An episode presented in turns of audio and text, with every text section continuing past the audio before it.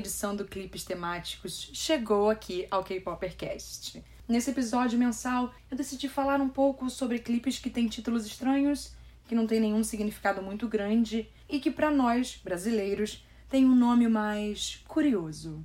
Ao longo desse episódio, eu não falarei sobre nomes de músicas que parecem errados ou com significado muito aleatório.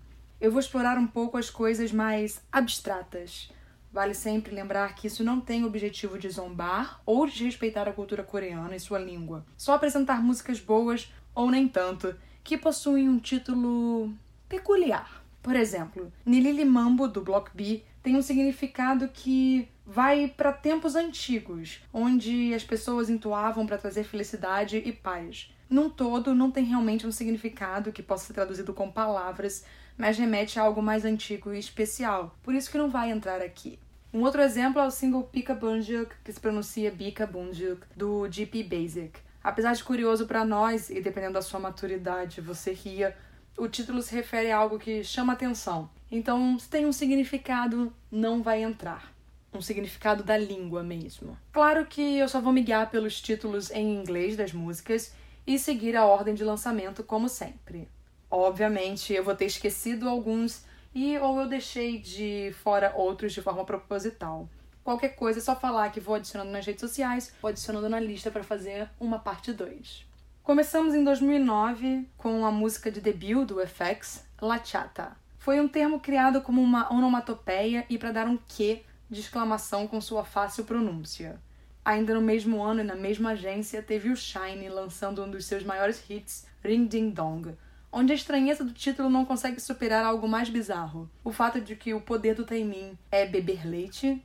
Se ele fosse intolerante à lactose de fato, seria algo radical. Para terminar o ano, teve o Tiara com Bop Bop, que até hoje eu não sei o que significa, mas sei dizer que as integrantes se sentiram muito desconfortáveis com as roupas que tinham que usar durante a promoção desse single.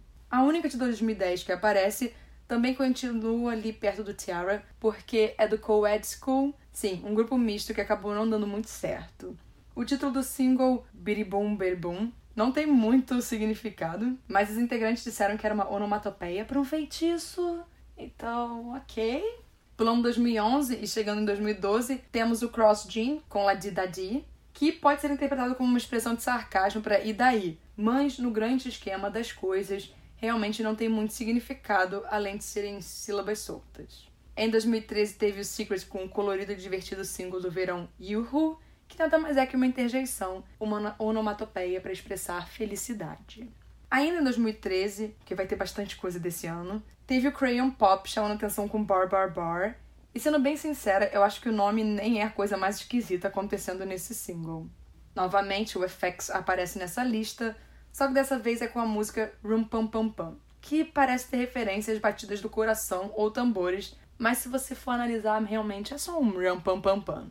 T.O.P. lançou Doom Dara, e para quem acaba não pesquisando um pouco mais a fundo, realmente parece que não tem sentido o título. Mas esse é mais um caso de que o título é a coisa menos estranha aqui. O Dada do título faz referência ao movimento artístico conhecido como Dadaísmo, e o MV inteiro é uma espécie de homenagem. No final de 2013, o What's Up apareceu duas vezes. A primeira com o single Non Non Non, que é bem animadinha no refrão e mostra um lado um pouco diferente do apresentado na música de estreia delas. E para terminar o ano, o WhatsApp lançou a música La Pam Pam Pá, que é uma canção de Natal um pouco diferente do que as pessoas estão acostumadas a ver e ouvir.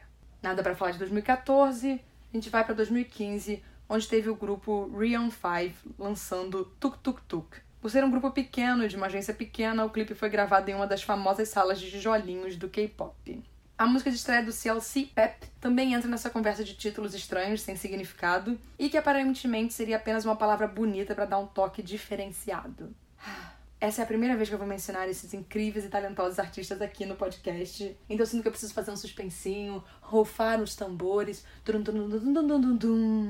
O MFBTY é um grupo perfeito, sem defeitos e composto por lendas como Drunken Tiger, Young Mireille e Busy. Só que em 2015 eles lançaram Bang Diggity Bang Bang, que não tem qualquer significado a não ser o que eu aceitei para minha vida. Uma espécie de energia, de vibração positiva que você quer sentir sempre.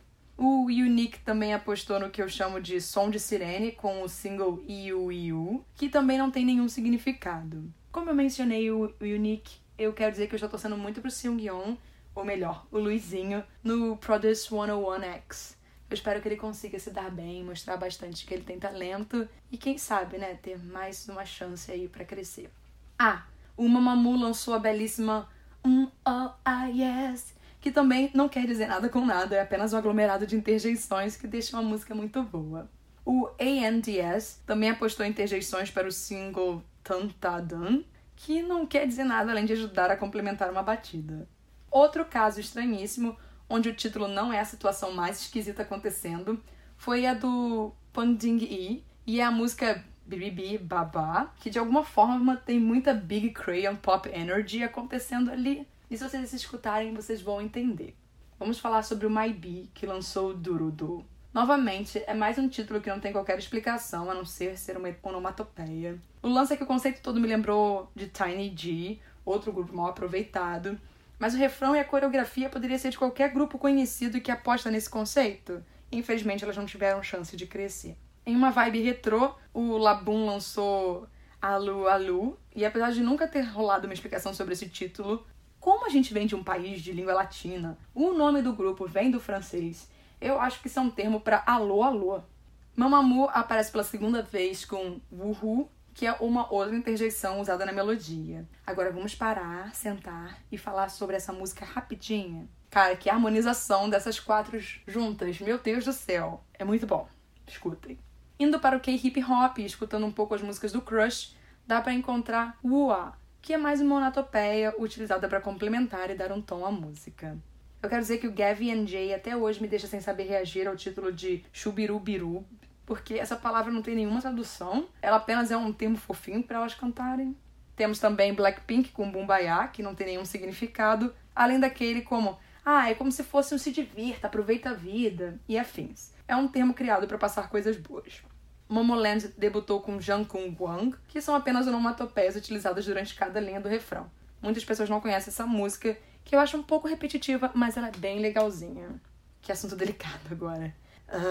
Bem, o Pristine lançou o Iwu, que claramente é uma monopatopeia para Sirene. E queridas, vocês mereciam muito mais na vida, tá? Infelizmente a Pledge faz essas coisas com as pessoas, com os artistas, com os grupos, então ela mal administra tudo. A gente já viu isso acontecendo inúmeras vezes. Eu espero que vocês agora consigam conquistar alguma outra coisa na vida de vocês, porque vocês têm talento e conseguem. Vai lá. Labum aparece aqui de novo com Hui Hui, que para mim é a onomatopeia para assovio. Afinal, o assovio é uma parte-chave desse single. Outro grupo que apostou na criação de uma própria expressão foi o EXO ao lançar Cocobop. Apesar dela não ter nenhum significado real, o Channel explicou que Cocobop significa uma dança divertida. Golden Child fez a sua estreia com a animada Demdari, que também é apenas uma palavra sem grandes significados. Em sua segunda aparição aqui, temos o Blackpink e Dru Dru Dru. Claramente, Dru Dru Dru não tem nenhuma tradução direta por não ser nenhuma palavra, mas o significado é o barulho de tiros, afinal, coreografia com arminhas.